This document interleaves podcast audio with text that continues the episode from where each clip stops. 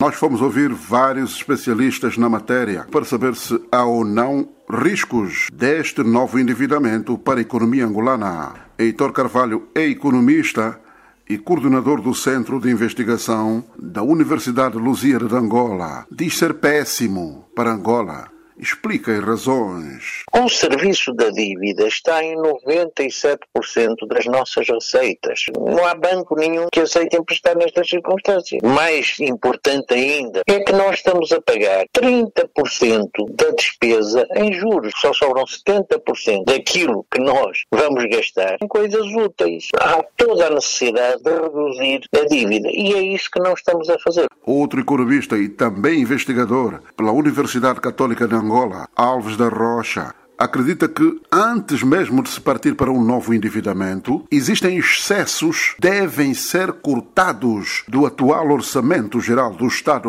Mas o que a gente tem que fazer, ao nível do Orçamento Geral do Estado, 2024, é eliminar todas as gorduras que o Orçamento ainda tem e todos os acessos indevidos ao Orçamento. Viaturas, viagens despropositadas, viagens de serviço despropositadas e outras imponderabilidades que o Orçamento Geral do Estado ainda tem. José Severino é o presidente da AIA, Associação Industrial Angolana, diz que não é bem assim. Endividamento é hoje uma técnica muito usada por todas as economias, ok? Mas toda a gente recorre ao endividamento, até os Estados Unidos, que tem a maior carteira de dívida no mundo. Portanto, isso é natural, não é nada que seja estranho. O país não pode parar. Para não parar, vamos recorrer ao endividamento externo. O endividamento é a melhor solução. O economista Heitor Carvalho diz não acreditar que se consiga para este ano o que o governo governo antevê como dívida externa. Não andamos a lutar para conseguir dívida externa e conseguimos 1,6 bilhões de kwanzas em dívida externa. E o que lá está escrito é que no próximo ano,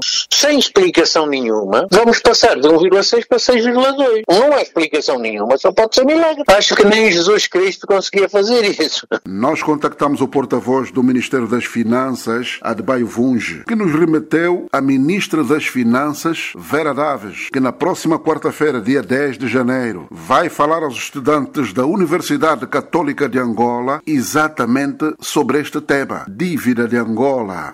A partir de Luanda para a Voz da América, Manuel José.